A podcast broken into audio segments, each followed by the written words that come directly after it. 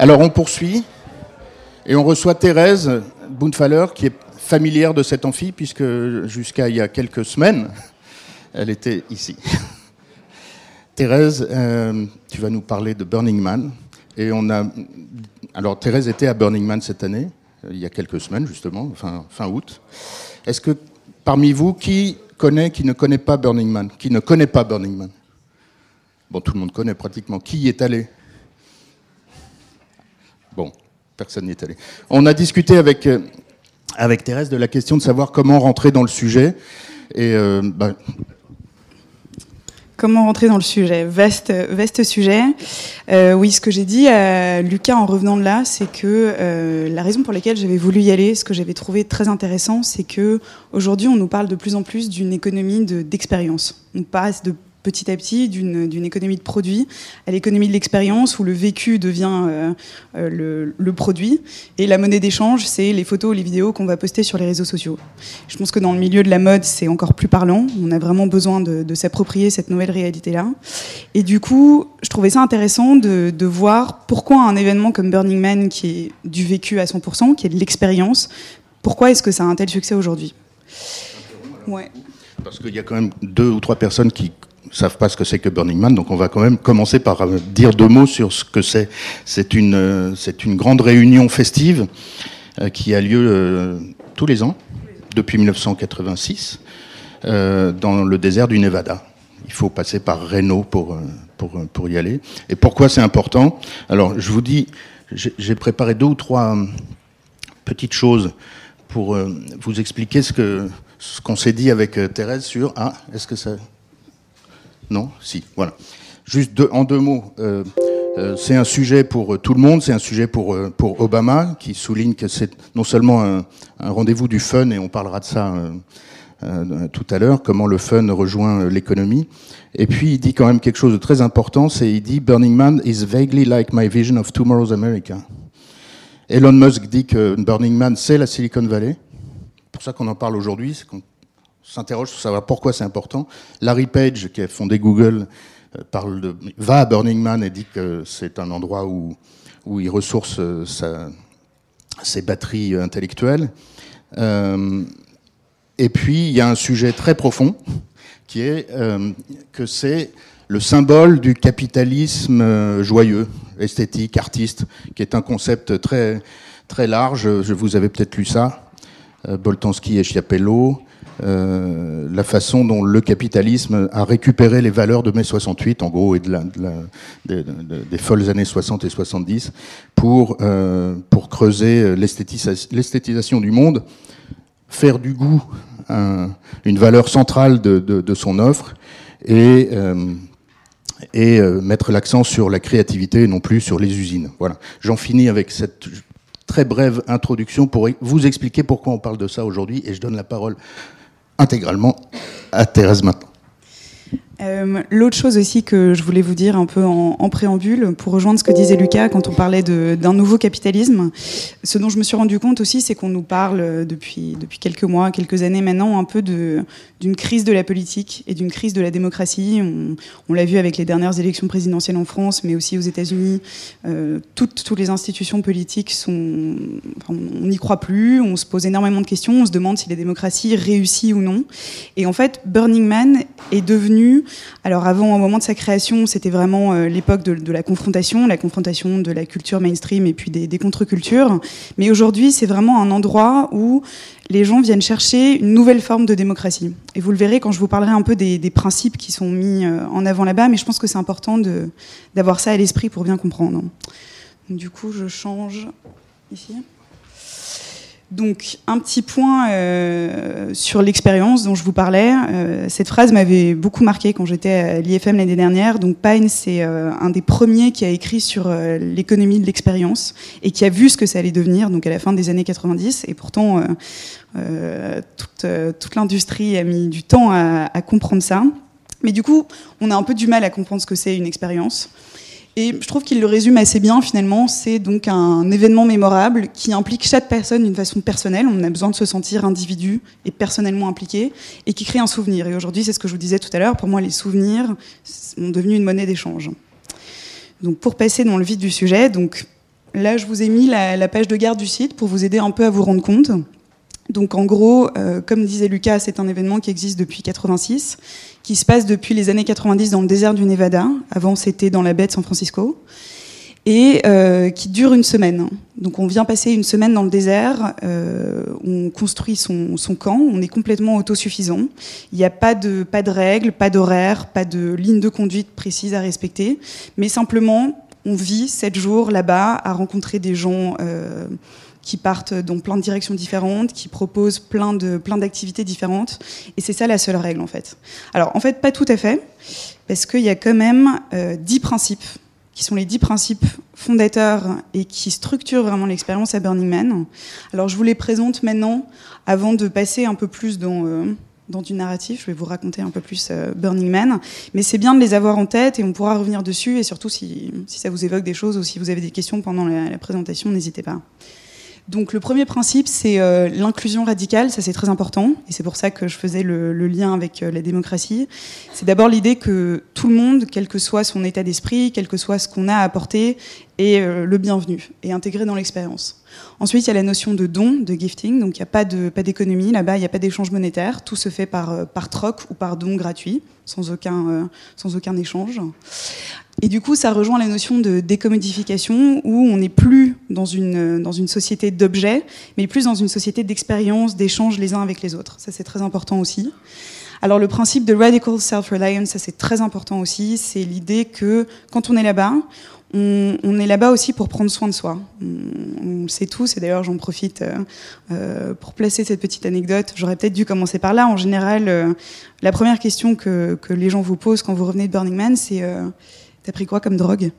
Et en fait, euh, ça n'est pas que ça. Alors oui, on peut faire toutes sortes de choses euh, absurdes à Burning Man, dont prendre de la drogue, mais ça n'est pas que ça du tout. Et quelles que soient les choses qu'on expérimente, on est là pour prendre, pour, se débrouiller aussi.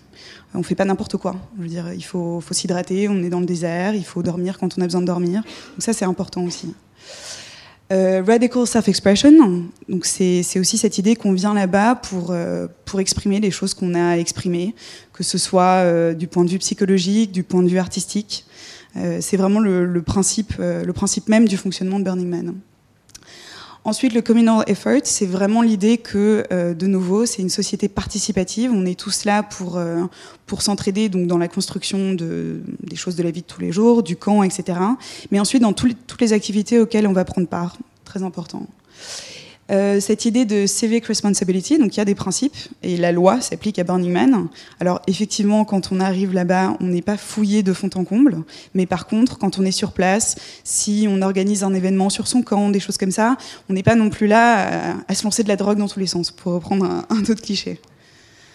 Euh, leaving no trace, ça c'est très important et ça c'est peut-être aussi euh, euh, intéressant pour nous aujourd'hui. On se pose beaucoup de questions sur l'environnement et Burning Man, peut-être que Lucas voudra dire un mot là-dessus, mais il y a beaucoup de controverses parce que c'est vrai que c'est un événement qui demande beaucoup de, beaucoup de moyens, beaucoup de, je veux dire, on consomme beaucoup d'électricité, beaucoup de pétrole, mais à côté de ça, il y a vraiment une volonté de préserver l'environnement et vraiment on, on ramasse mais jusqu'au moindre cheveu qu'on trouve par terre à la fin avant de quitter son camp. Donc il n'y a aucune trace qui est laissée. La participation, ça c'est très important aussi, et c'est peut-être pour ça que c'est différent de d'autres festivals. Euh, c'est qu'il faut il faut être actif à Burning Man. On vient pas juste là pour euh, être spectateur et prendre des photos et observer les gens. On nous demande vraiment de, de donner de sa personne. Et puis immediacy, ça c'est l'idée que justement on est de nouveau on est dans l'expérience, dans l'instant présent, et que ce qui compte c'est de c'est de vivre l'expérience au moment même. Voilà. Alors après, moi, ce que je me proposais de faire, c'était euh, de vous raconter, de mon point de vue, euh, comment ça se passe quand on arrive à Burning Man. Donc, euh, peut-être pas les 24 heures type à Burning Man, un peu plus que ça, mais grosso modo, comment ça se passe Quand on veut. Donc, ça commence par le fameux ticket. Donc on achète son ticket, euh, c'est compliqué, c'est compliqué de l'avoir. Alors euh, Burning Man au début, c'était dans, la fin des années 80, c'était une centaine de personnes. C'est passé à 1000 personnes dans les années 90 et puis euh, dans les années 2000, on est passé de 20 000 à 70 000 aujourd'hui, qui est un peu un, maximum. les organisateurs ont vraiment à cœur de, vouloir limiter ce nombre. Et donc pour avoir un, un ticket, il faut se, se lever tôt on s'inscrit sur, sur le site, mais il y a beaucoup de systèmes de, gens sur place parce qu'il y a toute l'histoire des décalages horaires, etc., mais qui se ruent dessus pour, pour les acheter. Et c'est un investissement. Un ticket, le, prix le moins cher, c'est environ 450 dollars. donc, donc c'est un vrai investissement à prendre en compte. Ensuite, c'est pas seulement un investissement d'argent, c'est un investissement de temps aussi, parce que Burning Man, c'est aussi beaucoup de choses comme ça. Donc ça commence quand on veut construire son camp. Alors on peut y aller en, en, comment ça s'appelle en Harvey en en camion, etc., euh, ou, construire sa tente un peu, un peu à l'arrache. Mais euh, comme vous l'avez sans doute vu, euh, si vous avez vu des photos de Burning Man, beaucoup de gens se, donnent dans la construction. Et donc c'est 12 mois de préparation avant. Les gens qui y vont, même, même ceux qui n'y retournent que pour la deuxième fois, hein, dès la deuxième année, on a déjà pris le pli, on prépare ça pendant toute l'année. C'est une grosse planification de, de, courses, de choses à acheter, parce qu'il faut être autosuffisant pendant une semaine. Ça demande du transport conséquent. On arrive vraiment avec ce genre de camion dans le désert. Ce camion, c'est ton camion? Oui. Avec combien de personnes? Euh, alors nous on était un camp, oui c'est vrai, j'aurais dû vous dire ça. Moi j'y suis allée, on était un camp de 60 personnes. Et pour le camp, avec, euh, on avait chacun des véhicules et en plus de ça on avait trois camions comme ça, remplis de choses comme ça donc qui sont des, des containers, là ils sont à, à Rhino, ceux-là, et qui, euh, qui contiennent tout, enfin, tout ce qui nous sert à, construire notre camp, qui va d'une grande tente principale où on organise des événements, à une cuisine, à une pseudo-douche, même si on ne se lave pas vraiment à Burning Man, ce qui fait que ça demande beaucoup d'efforts, on est, on est très fatigué. Donc voilà. Euh, il y a toute l'histoire des vélos aussi, parce que euh, on se déplace essentiellement en vélo là-bas. Donc tout ça, faut, faut, les trouver, faut les, faut les apporter. Oui, bien sûr. Alors mon camp, en fait, c'est des... En l'occurrence... Oui, oui, c'est des, amis, on n'y va pas. Alors il y a des camps euh, où on peut ne pas forcément connaître les gens et on peut s'inscrire, ça se fait un peu, et notamment des camps un peu chers qui euh, suscitent une polémique. Moi, en l'occurrence, c'était des amis qui vont chaque année. Donc tout ça est dans un cadre euh, très amical et très informel. Donc voilà, donc on arrive euh, souvent avec, euh, avec ce genre de véhicule. Et ça, c'est pour, euh, c'est pour les gentils copains qui habitent déjà sur place, parce que sinon, quand on vient, comme c'est le cas aujourd'hui, de plus en plus d'Europe, d'ailleurs d'Asie, même d'Australie, il y a d'abord un très long vol. Donc en général, on vole jusqu'à San Francisco. Ensuite, si on veut, on conduit, on prend un deuxième vol jusqu'à Reno. Et puis après, on conduit de Reno au nord jusque dans le désert du Nevada, à Black Rock City, qui est donc cette, euh, cette euh, région sauvegardée du, désert où a lieu l'événement. Et en conduisant là-bas, on se retrouve un peu sur des routes comme ça, où il y a beaucoup, beaucoup de gens qui y vont. Ça met du temps. Euh, voilà. on est accueilli de plus en plus par, par, par toute l'organisation de Burning Man. Et en fait, ça ressemble un peu à ça. Donc, une fois qu'on rentre dans le désert, on arrive vraiment par cette route-là. Et ça, c'est tout le camp tout le camp qui est vraiment en forme, je vous montrerai d'autres photos, mais d'ailleurs la suivante, qui a cette forme-là en fait. Donc de demi-cercle. Tout ça, c'est des camps. Alors pour vous expliquer tout de suite, toutes les verticales que vous voyez, c'est des, des, heures en fait. Ça commence à 2h30, ça finit à 10h30, et toutes les horizontales, c'est des, des, lettres. Donc mon camp, par exemple, il était à 4h30 G. C'est à peu près euh, ici. Au centre, ce que vous voyez là, c'est le, le man, je vous montrerai des photos après. Derrière, c'est le temple. Et en fait, tout se passe donc dans le camp. Il y a un mélange de, de camps où les gens dorment et puis d'activités aussi. Et puis au cœur, qu'on appelle la playa. Euh, et en dehors du demi-cercle, la Deep Playa, il y a euh, euh des chars, des expositions, de la musique. Enfin, tout se passe à peu près à ce niveau-là. Et ça a cette forme vraiment de, cadran, comme une horloge, avec ce système des heures. Donc voilà, donc, euh, donc on arrive, et puis quand on est ce qu'on appelle un new burner, ou... c'est une très bonne question, je sais pas. Je sais pas. Je, pourrais trouver l'information si tu veux, ou je pense que ça se trouve très facilement. Euh, donc on arrive et dans le camp, une fois qu'on arrive dans le désert, on peut rouler qu'à du 30 miles par heure et dans le camp que du, 5 miles par heure. Donc je sais plus très bien ce que ça fait comme kilomètre, 7, euh, 8, quelque chose comme ça. On arrive, euh, il y a une petite cérémonie d'accueil, on doit frapper une cloche et puis on se roule dans le sable aussi. je vous ai mis des petites... Euh, alors Lucas, je ne sais pas comment on fait pour jouer les vidéos à partir d'ici. Ouais, normalement c'est une vidéo. Ah, ça se...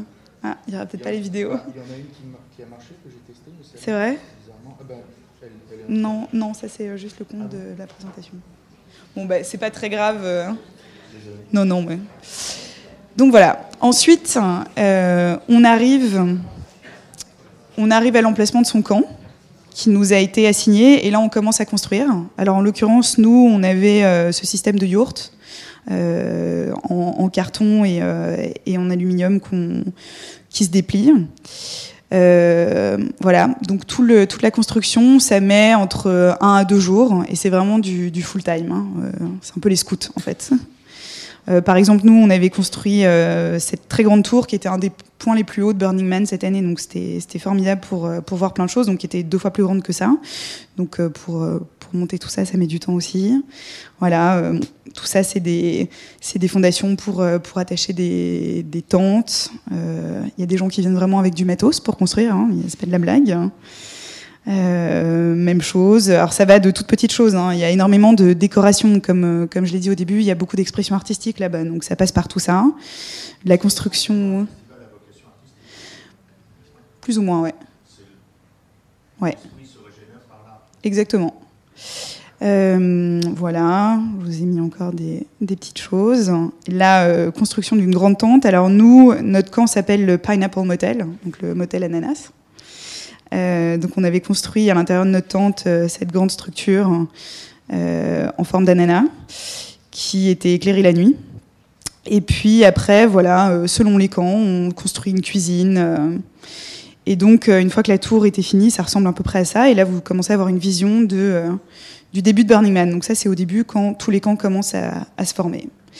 Et du coup, une entrée de camp, ça ressemble un peu à ça. Voilà. Donc ça, c'était l'entrée de notre camp. On avait notre grande tente et puis toutes nos, toutes nos tentes pour, euh, pour dormir derrière. Et après ça, on mange un peu quand même parce qu'on a faim. C'était beaucoup d'efforts. Donc ça, il faut imaginer une journée type. Voilà, on arrive, on construit son camp, euh, ça prend du temps. Et puis, en général, la première activité qu'on commence à faire, parce qu'on n'a pas encore eu le temps de se promener, c'est sortir le soir. Et là, tout commence à s'éclairer. On roule tous en vélo et on est tous éclairés. On est obligé d'être éclairés. Et en plus de ça, euh, c'est de nouveau un moyen d'expression. Euh, enfin, vous voyez vraiment des gens qui, euh, qui font des choses incroyables avec, avec les lumières. Burning Man, ça ressemble un peu à, à, ça dans la nuit. Et on va se balader donc dans, dans le demi-cercle que je vous ai montré. On se balade, il y a des avenues plus ou moins grandes. Et puis on sort dans, dans la playa. Et là, on voit vraiment des, des constructions hallucinantes. Je vous ai mis quelques exemples. Là, par exemple, c'était une structure en LED qui diffusait de la musique classique et qui changeait de couleur et de musique en fonction du nombre de personnes qui s'allongeaient en dessous. Euh, donc voilà, donc c'est euh, assez beau. Euh, ça, c'était euh, une autre structure auquel notre camp a participé. C'est un de nos amis qui avait construit ça, euh, un énorme arbre en LED aussi, inspiré du Ténérife, de l'arbre Ténérife, qui est un, arbre qui pousse que dans le désert et, qui est l'arbre qui survit avec le moins de, le moins de, enfin, qui a besoin du, du, moins de choses possible, qui changeait de couleur aussi, qui permettait aux gens de, de grimper dessus. Euh, alors là, je vous ai remis une vidéo pour vous montrer un peu le, style d'ambiance quand on n'est pas, euh, euh, par exemple, dans, un concert ou devant un DJ, ou on parlera de toute la dimension musicale aussi. Mais ça se joue pas non. Non. Bon, voilà. Hein, là, voilà, c'était juste pour vous montrer un peu quel genre d'atmosphère, quel est le son qu'on entend. ouais. Ah ouais.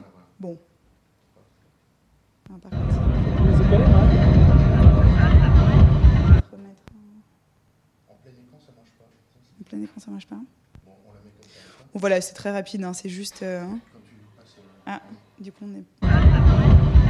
Montrer le, le, type de niveau sonore. Là, on n'est pas en plein dans le musique, ça se passe un peu comme ça. Voilà, les se promènent tranquillement. Euh, il y a énormément de, énormément de lumière. Et tous les gens sont très, très éclairés. Voilà. Euh, donc là aussi, c'est pour vous montrer un peu. Euh, ah, c'est juste à côté. C'est où? Diaporama, voilà. Euh, et ensuite, donc, on, prend son vélo, on continue à se balader, et là, c'est vraiment à ce moment-là qu'on comprend toute la dimension à la fois artistique et immédiate de Burning Man parce qu'on on se retrouve face à des œuvres, on peut les appeler comme ça, qui sont complètement éphémères parce qu'elles n'ont vocation qu'à durer une semaine et puis elles sont soit complètement détruites, soit déconstruites pour être réimaginées pour l'année d'après. Mais il y a des choses vraiment euh, impressionnantes. Et ça, euh, pour vous donner une idée, par exemple, ça, ça faisait 6 mètres de haut ou euh, construction comme ça, ou une énorme structure en LED comme ça qui faisait 15 mètres de long. Et puis on arrive euh, dans une autre dimension de Burning Man qui est vraiment le, la musique. Alors la musique, de nouveau, il y, a des, il y a des clichés aussi. Hein, euh, euh, il n'y a pas que, que de l'électro massive, il y a toutes sortes de musique. Mais c'est vrai qu'il y a aussi beaucoup de DJ avec, avec un son assez puissant et ça fait vraiment partie de, de, l'expérience là-bas de, de, ressentir cette musique très très fort. On a vraiment. ouais. Et donc j'y arrive. On danse énormément. Donc voilà, donc ça, ressemble à ça. Euh, des structures comme ça. Vous tombez sur, euh, sur des chars comme ça. Euh, voilà, là je vous montre quelques photos. Et, et, par exemple, ça c'est un, set de DJ assez imposant quand même. Il faut imaginer qu'il y a plusieurs milliers de personnes qui se regroupent autour. On s'en rend compte là aussi. je ne sais plus si j'avais une vidéo à cet endroit-là ou pas. On va voir. Je... Oui, oui, je regarderai, mais je regarderai. Euh, donc voilà. Même chose, hein. il y a pas mal de photos. Et donc, ouais, pour revenir à ce que, ce que tu disais, Lucas, on, danse euh, vraiment énormément. Ouais, on y reviendra. Toute la nuit, tout le matin, tout le temps en fait. Ça s'arrête jamais. Et en fait, effectivement, on, reste là et ça fait partie, alors de nouveau, un hein, Burning Man. Euh, ça, j'aurais peut-être pu vous le dire aussi au début. Euh, il y a toutes sortes de gens qui vont. Il y a même des gens qui vont en famille avec des enfants, euh, qui dorment la nuit. On n'est pas du tout obligé d'avoir un rythme complètement fou. Mais c'est vrai qu'il y, a aussi une dimension qui est liée à la nature là-bas. On est dans le désert, les, nuits sont hallucinantes. Et donc, on, reste vraiment très facilement éveillé toute la nuit jusqu'au petit matin. vous voyez, toujours le même DJ set et toujours les mêmes personnes qui restent des heures. Alors là, euh, voilà, au milieu de cette foule, on trouve aussi euh, des rangers. Euh, qui sont tous, les gens qui travaillent à Burning Man sont, bénévoles. Donc les gens qui vous accueillent à l'entrée, qui regardent votre véhicule, qui prennent vos billets, enfin tout le monde est bénévole et eux aussi le sont. Et ils sont là. Alors c'est un mélange entre des rangers pour faire respecter la loi et de la Croix-Rouge en cas de, problème. Mais tout ça se fait voilà hum, avec beaucoup de beaucoup de, de convivialité. On se couvre la nuit. Euh, beaucoup de gens viennent avec des fourrures, des fausses fourrures pour ceux qui sont contre, contre la fourrure. Mais on se protège, il fait froid. Et euh, une dimension très importante de Burning Man, comme je vous le disais, c'est vraiment la, nature dans laquelle on se retrouve, euh, qui est pas du tout à, négliger parce que quand le soleil se lève, on se retrouve vraiment face à des, choses hallucinantes. Et, je pense que c'est une des raisons aussi du succès de l'événement. C'est cette confrontation avec une nature vraiment euh, hallucinante. Et les photos sont pas sont pas retouchées. Euh, donc on peut rester là euh, jusqu'au petit matin. Ça continue vraiment autant qu'on veut. Il y a vraiment, on peut se retrouver dans des endroits où il y a beaucoup beaucoup de gens, mais ça fait partie aussi de l'expérience.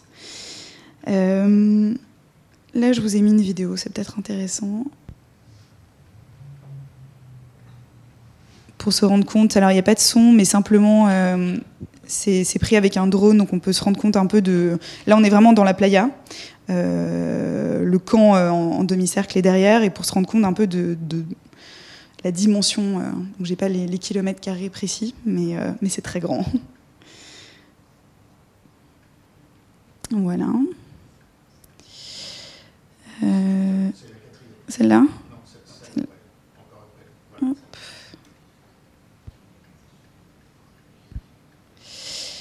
Donc voilà. Bon, là aussi j'en avais une autre, mais euh, on... ouais, on va. Je vous montrerai. Euh, ce sera le bonus si on a le temps à la fin.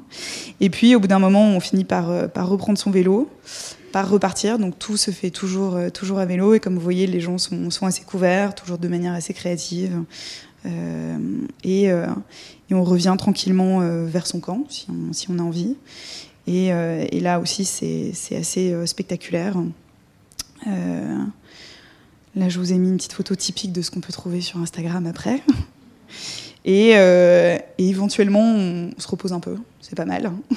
voire on, rentre carrément dans sa tente. Et donc tout le camp est assez, assez calme, vers entre 7h et 10h du matin tout, Burning Man est plus calme. Mais il y a des gens aussi qui, se, couchent et qui se réveillent très tôt le matin, qui vont euh, même dans la playa euh, à 5-6 heures du matin et qui restent ensuite toute la journée.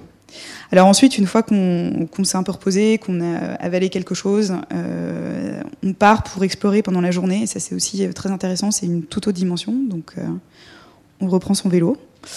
Euh, il y a toutes sortes de, toutes sortes de véhicules. Hein. De nouveau, euh, il y a des gens qui, euh, qui pimpent vraiment leur vélo pour que ce soit très confortable, qui de nouveau qui le, hein, qui le customisent.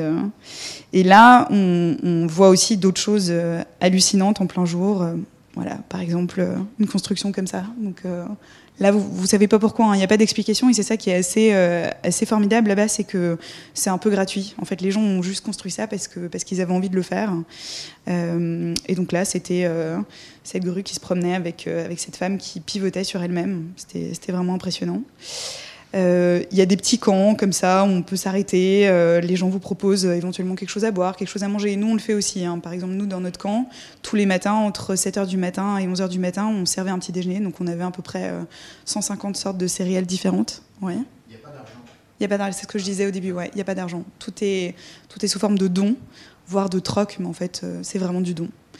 et comme on était le Pineapple Motel, nous, ce qu'on faisait toute la journée, c'est qu'on distribuait de l'ananas aux gens ce qui fait très plaisir quand il fait euh, à peu près 38 degrés euh, la journée. Donc voilà, donc on se promène, ça c'est euh, dans les camps, voilà, les gens se baladent, vous avez des structures, et puis on peut pédaler jusqu'au jusqu'au Man, qui ressemble à ça, qui ressemblait à ça cette année, donc il change chaque année. Là c'était une structure qui était intégrée dans un dans un temple.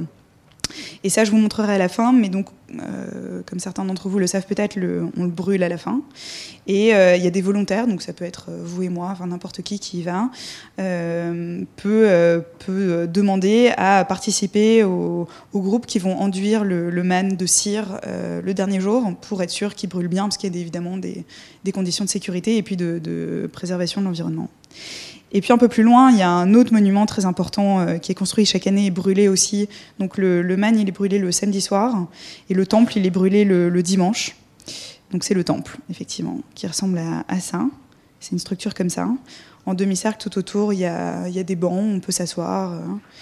Et, euh, et, vraiment partout, sur toutes les, sur toutes les poutres, il y a vraiment des mots, des photos. Euh, et ça, c'est aussi une dimension très importante de Burning Man. Donc, au-delà de la dimension artistique, c'est un peu euh, une forme de, de, pèlerinage aussi. On ne parle pas de religion là-bas, mais, euh, mais vraiment beaucoup de gens qui, qui vont, que ce soit pour la première fois ou qui y retournent chaque année, euh, ont, vraiment une, voilà, une dimension un peu de pèlerinage. Ils viennent y passer une semaine, euh, ils viennent y chercher des choses particulières, ils viennent se recueillir ou, ou méditer exactement. Et le temple, pour, pour les personnes qui le souhaitent, est vraiment un, endroit où, voilà, alors évidemment on pense à des choses très tristes comme des deuils ou des choses comme ça, mais il y a toutes sortes de choses qu'on qu'on peut venir un peu déposer là-bas. Et le fait que ce soit euh, brûlé à la fin, en fait, ça revêt une, vraie dimension euh, religieuse un peu. En tout cas, un peu euh, cette forme de, catharsis. Pour vous donner un peu une échelle, voilà. Donc là, de nouveau, un char absurde en forme de dragon qui passe à côté. Il n'y a que des choses comme ça. on croise toutes sortes de gens là-bas. voilà, par exemple, ça c'était une, procession de, gens qui, voilà, c'était tout leur camp. ils étaient comme ça. ils venaient chaque matin allumer des flambeaux autour du temple. Et c'est ce qu'ils font toute la journée. Ils accueillent des gens autour, mais juste comme ça. Il a pas de, ça n'a pas été euh, formalisé. Euh. On a encore quelques photos de, choses assez drôles. Quelqu'un qui a décidé de, pimper sa voiture en converse géante. Ou euh, voilà, une, structure comme ça. Beaucoup de, peintures qui sont soit apportées, soit faites sur place. Il y a beaucoup d'ateliers pendant la journée. On peut vraiment participer à, toutes sortes d'ateliers différents euh, qui sont répertoriés, je pourrais vous le montrer après, dans un espèce d'agenda. Euh, et qui vont d'activités artistiques à euh, des séances de yoga, des séances de méditation, des talks comme les TED Talks, parce qu'il y a effectivement toute la Silicon Valley qui est là, et du coup il y a des gens vraiment intéressants à aller écouter. Et puis on tombe aussi sur, sur des choses comme ça, et ça je vous laisse imaginer le, le temps que ça prend en fait. parce que c'est pas pas fait dans une usine, c'est fait dans un garage par des gens qui ont évidemment un savoir-faire, hein, mais euh, voilà, il y a beaucoup de, beaucoup de véhicules, ce qu'on appelle des véhicules mutants. donc qui ont le droit de rouler à maximum 5 miles par, par heure et, qui sont vraiment qui, prennent des formes assez incroyables ça en fait je vous l'ai déjà montré puis toutes sortes de, on, tombe vraiment sur des choses quand on se balade. C'est vraiment une espèce de, chasse au trésor. Hein, voilà, on tombe sur cette inscription-là, on ne sait pas pourquoi. Euh, ça, je vous en parlerai après. Toute la notion, de nouveau, de, un des principes d'immediacy, de vivre l'instant présent, etc. Il y a aussi toute cette notion de, de petits trésors qu'on découvre. Euh, euh, je vous montrerai après, mais par exemple, un jour, à 4 heures du matin, au fond de la playa, vraiment très très loin, donc au-delà de, l'arc de cercle, où il n'y avait plus rien, il y a une limite, bien sûr, qu'on ne peut pas dépasser, il n'y avait rien, et tout d'un coup, il y a, y a un, homme qui arrive et qui, qui, qui qui avait construit tout un, toute une espèce de petite cuisine sur son vélo et il servait de la, soupe miso, délicieuse, à 4 heures du matin, comme ça. Et c'est vraiment un, Enfin voilà, c'est comme ça que ça fonctionne là-bas. Alors il peut y avoir euh, des, bonnes tempêtes aussi. Euh, des bonnes tempêtes de sable et ça, euh, ça il faut que je, vous dise un mot là-dessus aussi quand je vous disais euh, tout à l'heure que quand on rentre de là, euh, tout le monde vous demande euh, alors t'as pris quoi comme drogue, qu'est-ce que t'as fait comme chose absurde et tout? En fait, ce qui est important aussi de, ce qui est important à réaliser sur cet événement, c'est que c'est très dur physiquement. En fait, on se retrouve dans un environnement où il fait, je vous dis, pratiquement, et cette année était l'année la plus chaude depuis 15 ans, où il peut faire jusqu'à 38-40 degrés.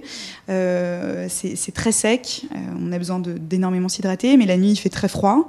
Euh, donc c'est une vraie, c'est une vraie, un vrai effort de volonté aussi de, tenir une semaine là-bas, sans se laver, sans manger de vrais repas. donc voilà, il y a une certaine notion d'endurance aussi, à pas, qui fait partie de l'expérience en fait. Donc voilà, donc des tempêtes de sable. Donc du coup, on se promène souvent avec euh, des masques comme ça. Euh, et là, voilà, on, s'est baladé toute la journée. Donc euh, on arrive à la fin de la journée, on a de nouveau des, paysages incroyables. Là, je vous, je vous remets quelques exemples d'œuvres qu'on peut trouver. Ça, je vous l'ai montré la nuit tout à l'heure. voilà je passe sur, euh, sur quelques photos et on arrive à la tombée de la nuit et de nouveau là tout l'éclairage reprend sa place et c'est vraiment vraiment magnifique. Et quand on arrive par exemple, ça c'est le jour où il y a une très grosse tempête de sable, à la fin de la journée dans, dans ce genre de, paysage, c'est vraiment, euh, vraiment assez, euh, assez incroyable.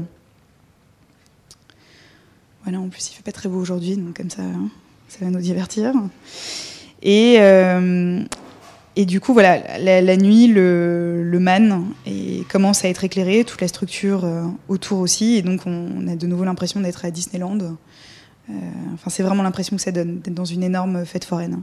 Après, comme je vous le disais tout à l'heure, on peut faire des choses complètement différentes. On peut aller euh, assister à des, conférences. Euh, il y a vraiment des, grosses conférences là-bas. Alors c'est, on s'inscrit pas, hein, c'est un peu à l'arrache. Euh, on trouve de la place, tant mieux. On n'en trouve pas, tant pis. Euh, après, on peut se rendre dans des ateliers, on peut faire toutes sortes de choses. Ouais. Oui, c'est ce que c'est ce que je disais tout à l'heure. Je, voulais apporter. Il y a vraiment un, il y a un petit livret avec tous les tous les jours ce qui se passe et les lieux exactement. Toujours avec ses heures et ses, et lettres de l'alphabet pour se retrouver.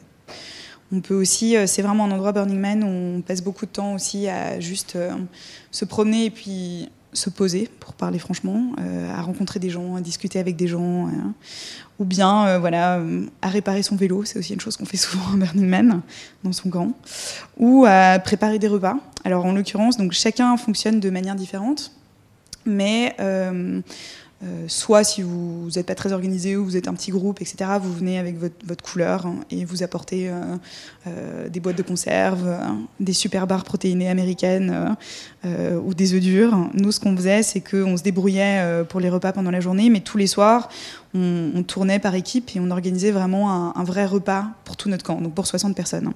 Donc on avait installé une petite cuisine avec des réchauds, des choses comme ça, et on cuisinait vraiment de de la vraie bonne nourriture. Ça, c'est ce que je vous disais tout à l'heure, on distribuait tout le temps de, de l'ananas. Et ensuite, euh, je vous ai mis deux trois photos sur justement les un peu les petites surprises sur lesquelles on tombe quand on se balade là-bas. Donc là, tout d'un coup, au milieu du désert, il y a un piano. On ne sait pas pourquoi. Alors, euh, je sais qu'on en trouve aussi dans pas mal de gares à Paris, mais ça reste quand même assez euh, assez merveilleux. Où voilà cette fille qui distribuait du chai à 5 heures du matin à qui veut, ou une autre qui, qui peignait sur vous, qui peignait ce que, vous vouliez. Euh, des endroits comme ça aussi, euh, des gens. Alors nous, dans notre camp, on avait installé ça aussi. On avait euh, plein de coussins, plein de canapés. Les, gens pouvaient vraiment s'installer. Mais donc là, c'est un camp où, et c'est comme ça dans la plupart des camps, n'importe qui peut rentrer, s'asseoir, profiter. voilà. Ça, c'est le fameux, la fameuse soupe miso dont je vous parlais. et en fait, on était dans un, voilà, tout au bout de la playa tout d'un coup une petite structure comme ça qu'on voyait même pas de loin. Et tout d'un coup, il y a un mec qui arrive sur son vélo avec de la soupe miso. On tombe aussi sur des choses comme ça. Et en fait, euh, cette boîte-là, euh, il y avait écrit euh, quelque chose comme Take me, leave me. Donc on arrivait, on pouvait l'ouvrir, prendre l'objet que, que, la personne d'avant avait, avait, laissé et le remplacer par un autre objet. Et en l'occurrence, là, quand on y a été, on c'est ça qui était assez, euh, assez magique. On avait vraiment besoin d'un briquet, on n'en avait pas, et il y avait un briquet dans la boîte. Je sais plus ce qu'on a laissé à la place, mais. Et ensuite, comme je vous le disais, euh, Burning Man, c'est vraiment une, une expérience de, rencontre aussi. Euh, on, se, on est dans un environnement où parce que toutes les barrières tombent un peu déjà du fait de l'environnement physique parce que déjà on a chaud, etc. Enfin, très vite, euh, on n'a plus de complexe, euh, on n'a pas de miroir, on ne sait pas à quoi on ressemble et, ça passe très bien, on se, on se, fond très vite dans le décor. Mais du coup aussi, euh, il y a cette espèce de, j'en parlais, c'est une des choses que je disais à Lucas quand je suis revenue, il y a une notion de sécurité en fait, qui, dont tout le monde parle là-bas et qui émerge au fil des jours.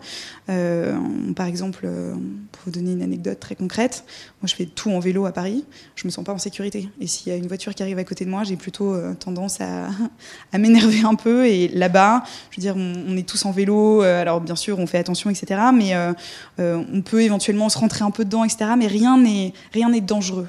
Et du coup, ça facilite aussi la, communication, de, simplement se, parler entre gens qui se connaissent pas, ça se fait très facilement. Alors nous, en l'occurrence, ce qu'on avait fait pour notre camp, c'est un un mur comme ça avec euh, les photos de toutes les personnes du camp et une phrase qui, les décrivait pour que les gens qui déjà au sein du camp et puis les gens qui passent par là puissent euh, savoir qui était dans ce camp-là. Et, euh, et puis on rencontre toutes sortes de personnes. Donc là c'est un mélange, les photos qui suivent de à la fois de, de, gens et de costumes, parce que je pense que les deux sont, sont intéressants à montrer, même si, comme je vous disais tout à l'heure, qu'on peut y aller en famille et euh, en bottes aigle et euh, en, t-shirt quechua et s'en foutre complètement, ça se fait vraiment. Je veux dire, il n'y a pas de. Les gens se, se déguisent et il y a une vraie recherche créative là-dessus, mais on peut aussi y aller euh, très simple, sans avoir forcément d'idées, surtout quand c'est la première année. Personne ne viendra pas vous parler pour ça ou personne ne vous jugera pour ça. C'est très, très facile comme ambiance. Mais c'est vrai.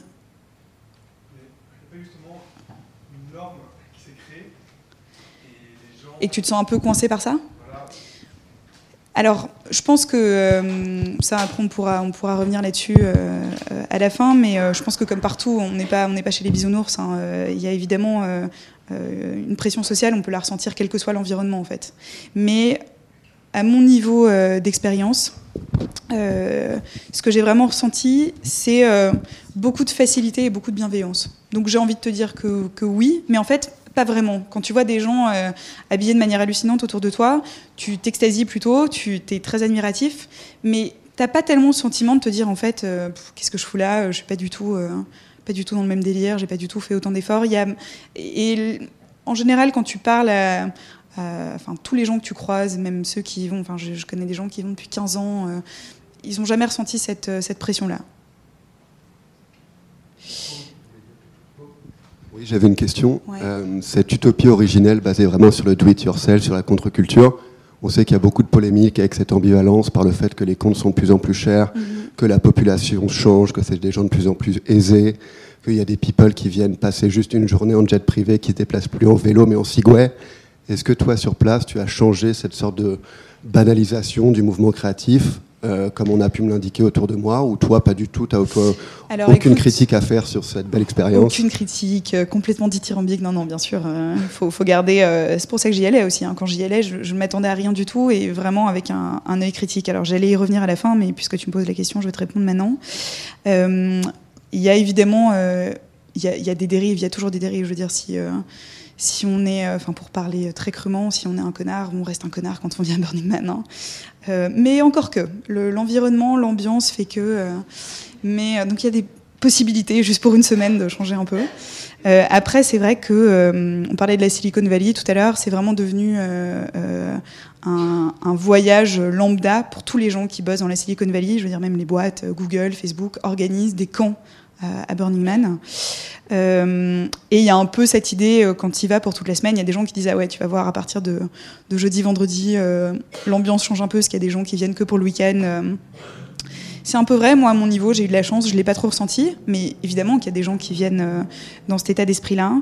Euh, il y a aussi des gens, comme tu le disais, qui viennent, il y a toute cette polémique euh, depuis quelques années sur des camps extrêmement chers, où on paye 10 000 dollars et on se retrouve dans des, dans des camps hyper luxueux, etc. ce que je peux te répondre, c'est deux choses. La première, c'est que c'est pas c'est pas suffisamment fort que pour détériorer un peu les dix principes dont je vous parlais au début. Euh, on ressent quand même, euh, euh, on les ressent quand même de manière très authentique. Et ensuite, j'en parlais avec avec quelqu'un, avec Benoît, donc qui qui est le, père d'une amie qui, a qui a autour de 50 ans, qui va depuis euh, les années 90 et euh, qui fait vraiment partie, je veux dire, il, participe au temple, etc. C'est vraiment quelqu'un euh, de très impliqué. Et lui, en 2014, il m'a dit en fait, j'ai pas envie d'y aller. J'ai pas envie d'y aller parce que je sens cette dérive et j'ai l'impression que les gens savent plus ce que c'est Burning Man, etc. Et après un an, il y est retourné et, et il m'a dit, en fait, je m'étais trompée quand je m'étais dit ça. c'est vrai que les choses changent, mais ça fait partie aussi de l'expérience là-bas d'accepter que, euh, que tout le monde n'y vient pas avec les mêmes intentions et de justement faire en sorte qu'on essaie quand même de, se regrouper. Donc toutes ces dérives-là, il y a beaucoup de gens qui travaillent pour, euh, pour les lisser un peu, pour se dire, OK, il y a des gens qui ne viennent pas avec, euh, avec les mêmes intentions, mais on va quand même essayer de les garder. Il y a aussi une critique formulée par Obama sur le manque de diversité. C'est une fête blanche. Alors, ça, c'est intéressant aussi. Donc d'abord, pour, pour, terminer sur ce que tu disais, euh, c'est vrai que c'est une population aisée. Euh, alors quand on habite déjà sur place, il y a beaucoup de gens hein, quand même. Euh, il y a une grande, grande partie des gens qui habitent à San Francisco ou, aux alentours en Californie. Puis après, il y a toute une partie de, des gens qui, qui viennent d'ailleurs aux États-Unis. Et puis après, il y a des vrais étrangers. Mais du coup, eux, ça coûte moins cher. Il y a le billet surtout, et puis euh, la construction du camp, mais ça coûte moins cher. Quand on vient, à partir du moment où il y a un billet d'avion en jeu, etc., euh, c'est un autre coût. Mais c'est sûr que c'est un, un investissement. Après, sur la diversité, euh, c'est drôle parce que ça a été un, grand débat dans, dans, mon camp, justement, parce que on avait beaucoup entendu ces critiques-là. Alors déjà, nous, au sein de notre camp, on, il y avait une certaine diversité. Euh, et ensuite, nous, on a vu beaucoup de diversité aussi. Donc je pense que, comme toujours, il faut distinguer entre ce que tout le monde dit, parce que c'est un débat qui est un peu à la mode et, qui fait polémique en ce moment, et ensuite la réalité sur place. C'est sûr qu'il y a une majorité de blancs, c'est vrai. Euh, mais... Euh, mais c'était intéressant. Je ne sais plus si c'est avec toi, Lucas, qu'on en parlait, ou je ne sais plus avec qui c'était, mais euh, non, c'était avec Benoît, justement, qui disait que lui, il en parlait avec toute la communauté euh, noire à San Francisco, qui lui disait, mais en fait, euh, nous, Burning Man, ça ne nous intéresse pas. une communauté aisée, hein, disait, ben, nous, on préfère se retrouver autour de à fumer un cigare avec un, verre de whisky et ça nous fait chier d'aller dans le désert pendant une semaine. Donc je pense qu'il y a aussi cette dimension-là qu'il ne faut pas non plus euh, euh, oublier, c'est que euh, ça, ça, attire pas tout le monde en fait. Donc voilà, donc c'est tout ça qu'il faut, qu'il faut conjuguer un peu.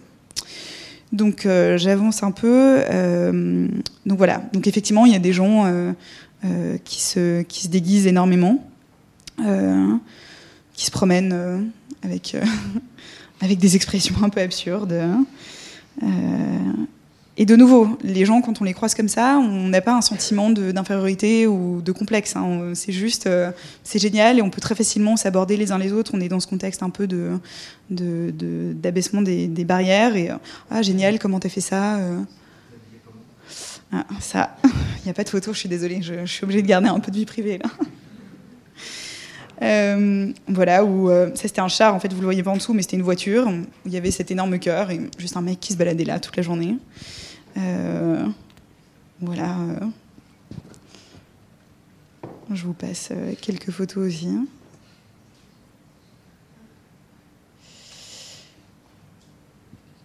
Celle-là, elle est assez marrante.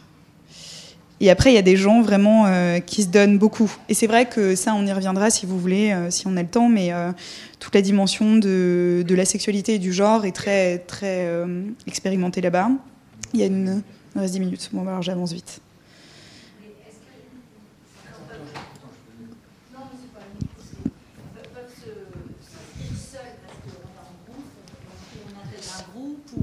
On est dans un camp. Alors, moi, par exemple, quelqu'un tout seul peut se dire parce qu'il faut appartenir à quelque chose ou décider d'appartenir sur place à quelque chose. Non, alors. Euh, en général, on n'a pas forcément envie de venir là-bas tout seul, mais on peut.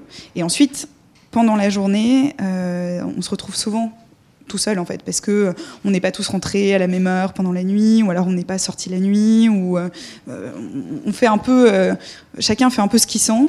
Et du coup, il y a une vidéo très que j'ai pas mise là, mais très intéressante à ce sujet où, les organisateurs de Burning Man expliquent que oui, on passe beaucoup de temps seul aussi, et qu'il faut être prêt. ça, peut être Burning Man, ça peut être une expérience aussi difficile à ce niveau-là, et parce que quand on se retrouve dans ce genre d'univers où il y a plus de plus de quotidien, plus de, choses connues, euh, on se retrouve confronté à certaines interrogations, etc.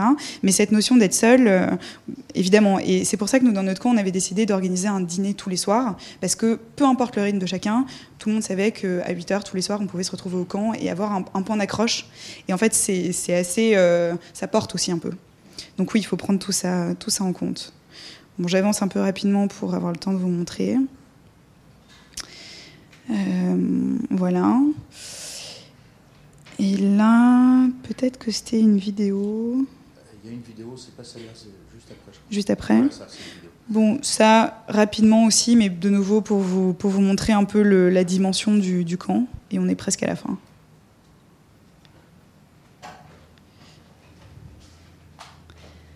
Donc voilà, donc en fait le demi-cercle il est comme ça. comme ça vous voyez. Euh, donc là, on voit nos trois camions, tous les camps. Et là, c'est au moment où on commence à démonter. Donc euh, tout Burning Man, il y a déjà euh, des gens qui sont partis, euh, des gens qui ont démonté. Mais comme ça, vous vous rendez un peu compte de, l'échelle.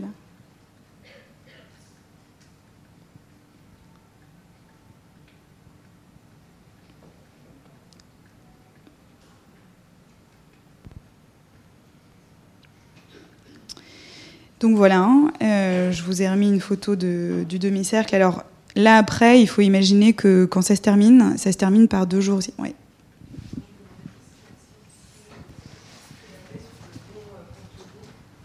Pourquoi vous payez 450 euros euh, pour les tickets d'entrée? Alors déjà, c'est pas euh, donc du don contre don. C'est pas que du don contre don. Hein, c'est du, don, aussi, voilà. Euh, parce que en fait, il y a il y a euh, toute, une, toute une structure à mettre en place. Euh, tu vois, euh, organiser tous ces espaces. ensuite, c'est une zone protégée, donc une partie de, de l'argent du billet, c'est aussi pour, pour assurer le nettoyage et la préservation. Euh, c'est aussi, euh, en fait, quand je vous disais que tout à l'heure que tout le monde était bénévole, tout le monde est bénévole, mais après il y a tout le matériel de la Croix-Rouge, des, des, des, gens comme ça qui, euh, qui représentent un certain coût. Et puis on participe aussi à la construction de structures officielles du camp, donc que ce soit le, le MAN ou le temple. En fait, l'argent des billets, ça, ça, finance tout ça aussi. Et on sait qui sont les, les créateurs de. Ouais. Donc ils sont, euh, euh, en fait, il y a deux mouvements qui sont qui ont fusionné euh, au milieu des années 80. Il y a eu deux, donc il y a eu un, premier événement qui a été créé dans la baie de San Francisco et un autre dans le désert et qui ont un peu fusionné. Et, et c'est un peu un collectif de six personnes qui se mettent pas beaucoup en avant. Hein, je pourrais vous donner leur nom, mais mais qui chapeautent tout ça, avec évidemment plein de gens qui tournent autour d'eux. Et par exemple, la personne dont je vous parlais tout à l'heure, euh, le fameux Benoît, euh, lui, il fait pas partie de, des organisateurs, mais il a un rôle forcément. Euh, il fait partie de, l'équipe qui construit le, le, temple, etc. Et on compte. Il n'y a pas tellement de choses, comme je vous le disais, il n'y a pas tellement de choses qui sont formalisées. C'est-à-dire que si on le fait une année, c'est pas inscrit dans le marbre que du coup on organise chaque année. mais ça se fait de manière plus ou moins naturelle.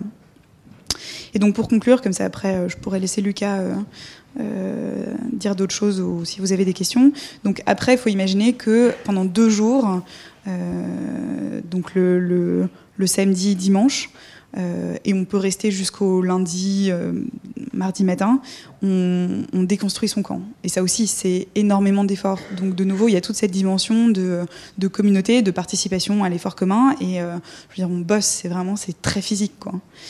et puis, donc, on assiste à aux mannes qui brûlent. Et ça, c'est très impressionnant. Alors, pour, pour vous donner une idée, nous, on, l'a regardé depuis la, tour qu'on avait construite, qui est quand même à 200 mètres environ, et on sent la chaleur à ce niveau-là. Donc quand on est autour, tout autour, et puis je ne sais pas si certains d'entre vous ont entendu parler du, drame qui a eu lieu cette année. Euh, il y a un homme qui s'est jeté dans le, dans le feu. Euh, c'est pas toujours très clair euh, si euh, s'il était sous l'emprise de substances ou si c'était un suicide. Donc c'est pas très bien. Mais en tout cas, il est, mort à la suite de, ses blessures. Mais donc c'est assez impressionnant. Et quand on le voit brûler, j'ai pas de photo à vous montrer de ça, mais ça monte très très haut dans le ciel. Enfin c'est c'est vraiment c'est le feu le plus le plus hallucinant que j'ai jamais vu. Et puis donc le lendemain, euh, il y a le temple qui brûle, et ça aussi c'est assez impressionnant parce que euh, euh, beaucoup de gens ont mis des choses à l'intérieur. Alors ça aussi, hein, tout est contrôlé par les équipes avant pour être sûr que les choses qui ont été déposées dans le camp ne vont pas exploser au moment où, ça brûle. Hein. Mais, mais ça donne quand même des feux assez, assez hallucinants. Voilà. oui. Hmm. Ouais. Alors l'idée, euh, l'idée à la base, c'était, euh, il y, a deux choses derrière cette idée-là. Euh, d'abord, il y a la, notion d'éphémère. l'idée que qu'on construit quelque chose qui, qui, va être là que pour que pour la durée du camp. Euh, donc ça, a vraiment été le, premier principe qui, a, guidé un peu la, construction de cette effigie qui revient chaque année, de se dire que, voilà. Euh, et, ensuite un, homme parce que que c'est un camp d'humain en fait. C'est une expérience, euh, en tout cas dans l'idée des organisateurs, c'est une expérience humaine. Donc c'est pour ça que c'est à l'effigie d'un homme. Et la dernière chose que je peux vous dire, alors voilà, ça c'était une petite communication des organisateurs cette année. Donc chaque année le camp a un thème. Oui, tu veux poser une question? Oui. Est-ce que vous avez des retours sur les Burning qui s'organisent en Afrique du Sud et qui restent pour le moment un peu moins commercial que le ah, C'est un peu le contraire. C'est un peu le contraire, justement. On m'avait dit euh, justement. Euh, alors c'est intéressant ce que tu dis. Alors ça, je, je peux vous en toucher un mot aussi. Euh, il y a plus d'une vingtaine de déclinaisons de Burning Man, soit pilotées par euh, les organisateurs eux-mêmes, soit par des, par des affiliés qui, qui ont construit des, des, alternatives enfin, dans d'autres endroits, qui portent le nom de, qui gardent le nom du Burn dans leur nom comme Africa Burn, voire pas du tout. Mhm. Euh, Africa Burn, par exemple, c'est donc c'est plus petit, c'est environ 15 000 personnes, et c'est plus autour de la musique. Euh, il y a moins cet esprit euh, de participation dans des activités artistiques et de dons, etc. Mais il y a plein de, de dérives différentes, ce qui prouve que c'est vraiment un mouvement. Mais donc, oui, donc chaque année il y a un thème au camp. Cette année, c'était Radical Ritual. Donc, qu'est-ce que ça veut dire? Qu'est-ce qu'on a chacun comme, euh, rituel euh, radical. Donc, euh, je, vous laisse lire ce qu'ils ont dit. Donc, ils disent, et on voit tout de suite la dimension un peu. méditative que tout ça peut revêtir. Donc, au-delà des dogmes, des croyances et des idées métaphysiques de la religion, il y a l'expérience immédiate. Donc, je trouvais ça très intéressant parce qu'ils ont vraiment mis ça au cœur du camp cette année, l'expérience. Il est de ce monde primitif que la foi vivante se pose. La formulation euh, Burning Man, chacun y est sensible ou non. Euh, en 2017, nous allons inviter les participants à créer des rites interactifs, des processions rituelles, des images élaborées, des sanctuaires, des icônes, des temples et des visions. Donc ça, je, rebondis sur ce que tu disais tout à l'heure. C'était aussi un peu en réponse à toute cette dérive de gens qui viennent un peu comme des spectateurs ou juste pour, euh, pour danser écouter des DJ toute la nuit. Il y a vraiment cette notion de participation qu'ils ont essayé de remettre au centre. Euh, notre thème occupera le terrain ambigu qui se trouve entre le respect et le ridicule, la foi et la croyance, l'absurde et l'incroyablement sublime. Ça aussi, euh, ça revient euh, à ce que tu disais tout à l'heure, Hugo, sur cette idée que chacun est libre un peu de s'exprimer comme il veut et qu'il y, a, assez peu de jugement finalement. Et pour, pour y avoir été une semaine, on le ressent vraiment. Euh, est-ce que je suis? L'envie humaine de faire des événements, des objets, des actions et des personnalités sacrées et protéiformes. Il peut se fixer sur et habiter quelqu'un ou quelque chose. Cette année, notre thème de l'art va libérer cet esprit dans le désert de Blackrock. Voilà. Donc, il y a peu de communication de, des organisateurs, mais ça, ça en fait partie. Et, euh, effectivement, euh, là, je vous ai pas présenté chacune des créations euh, que je vous ai montrées sur les photos à l'aune de, cette idée-là, mais il y avait une vraie recherche là-dessus. Et puis pour conclure, je trouvais que cette phrase était assez parlante parce que avant de, venir vous parler aujourd'hui, avant d'y avoir été moi-même, j'avais j'avais eu beaucoup beaucoup de retours sur ce que c'était et comme toujours, on s'imagine un milliard de choses différentes. Et en fait, comme, le dit très bien euh, Antoine de Maximi, qui a fait un, documentaire sur, Burning Man, il est peut-être euh, disponible sur Internet d'ailleurs. En fait, à Black Rock City, donc qui est le, camp, tout est possible. Je n'ai pas pu filmer tout ce que j'ai vu et je n'ai pas pu montrer tout ce que j'ai filmé. Pour vraiment comprendre Burning Man, il faut y aller.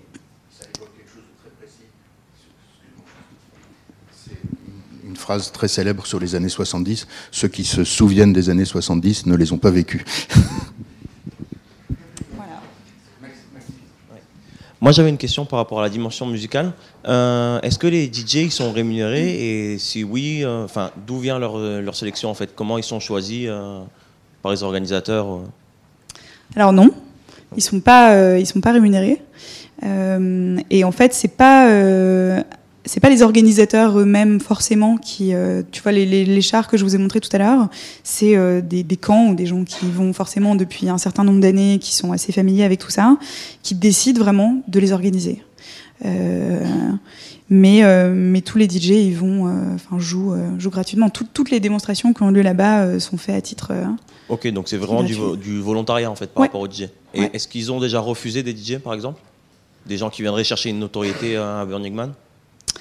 Alors, euh, ça dépend, ça dépend de la façon dont tu te présentes là-bas. De nouveau, euh, si tu es DJ et que tu veux installer ton set de platine et, euh, mixer, tu fais absolument ce que tu veux, de nouveau. après, il y a quand même une petite régularisation sur, sur le son, etc., sur le volume. voilà, ça c'est un peu encadré. Après, si c'est quelque chose d'un peu plus officiel, un plus gros camp qui l'organise, oui, j'imagine qu'ils reçoivent des, des demandes et qu'après, c'est eux, eux qui décident. Voilà, ça se fait aussi simplement que ça.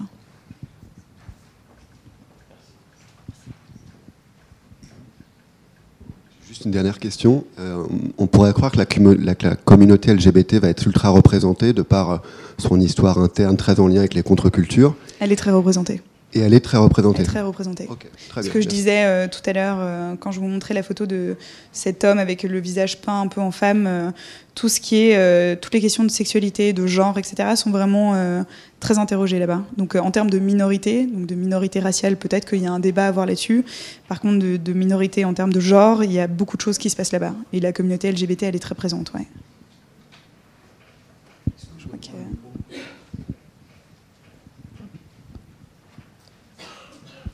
Oui, en fait, j'ai pas vraiment compris l'intérêt en fait euh, d'aller par exemple à ce type de, festival. En gros, l'idée, ça serait de, faire et de se comporter euh, de façon qu'on ferait pas dans la vie réelle. C'est ça, tout, ce qu'on n'oserait pas faire, tout ce qu'on n'oserait pas dire ou créer. Enfin, de, enfin, je comprends pas.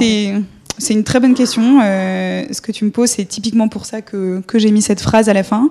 Euh, je me posais un peu les mêmes questions que toi avant d'y aller. Euh, Qu'est-ce que ça veut dire aller là-bas? Qu'est-ce qu'on y fait? C'est long, huit jours. Moi, j'y suis allée huit jours. C'est long. Hein en fait, on ne voit pas, on voit pas passer. Qu'est-ce que je vais faire? Je vais me poser là dans, le désert et puis je dois juste vivre et expérimenter. Ça veut rien dire du tout.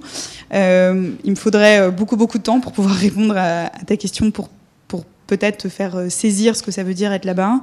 Euh, on n'a pas le temps, mais si je peux, euh, si je peux quand même t'apporter un éclairage là-dessus, l'intérêt, c'est de, vraiment expérimenter les, les dix valeurs que j'ai montrées au début. Ça, elles sont vraiment très parlantes. Tous les gens qui y vont et qui retournent chaque année, ils t'en parlent en fait. Ce qu'ils expérimentent là-bas, c'est ce que je disais au début, moi, ce que j'ai ressenti, c'est une, forme un peu, peu utopique. Hein. C'est une utopie et les gens qui y vont depuis très longtemps, ils, sont tout à fait conscients. Hein. J'ai pas parlé à des gens qui ont l'impression qu'en fait le modèle Burning Man doit s'appliquer dans la vie de tous les jours.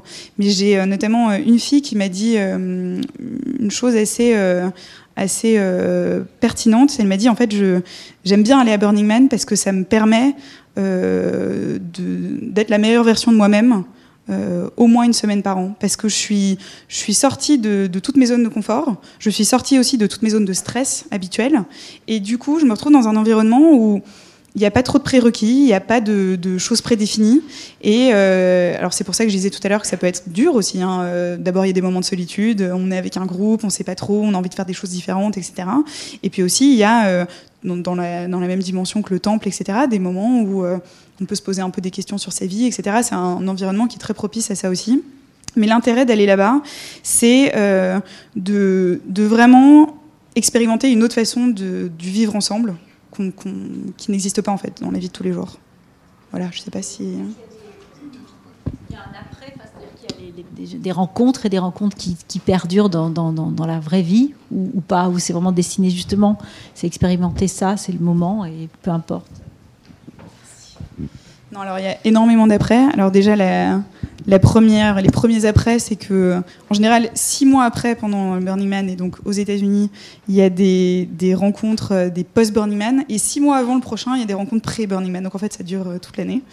Euh, alors ça va être de de, de fêtes, soit de, des, grosses, des grosses fêtes, mais aussi il y a un principe là-bas qui est assez sympa et qui est né de. Enfin, les, fondateurs ont été à Burning Man chaque année ils ont créé ce qu'ils appellent Daybreaker. Il y en a eu un d'ailleurs au-dessus de l'IFM il y a deux semaines, où le matin, entre 6h et 9h du matin, avant d'aller travailler, un groupe de gens, ça peut aller jusqu'à 100 personnes, se retrouvent et font un peu de méditation et puis ils dansent pendant, pendant deux heures. Ou, euh, et, euh, ensuite, il y a beaucoup de groupes euh, qui se retrouvent, soit de façon informelle, hein, on a rencontré des gens à Burning Man, on habite dans la même ville, donc on se retrouve, soit vraiment un peu des réunions de gens qui prennent un peu ça en main. Donc oui, il y a un vrai, il y a un vrai après.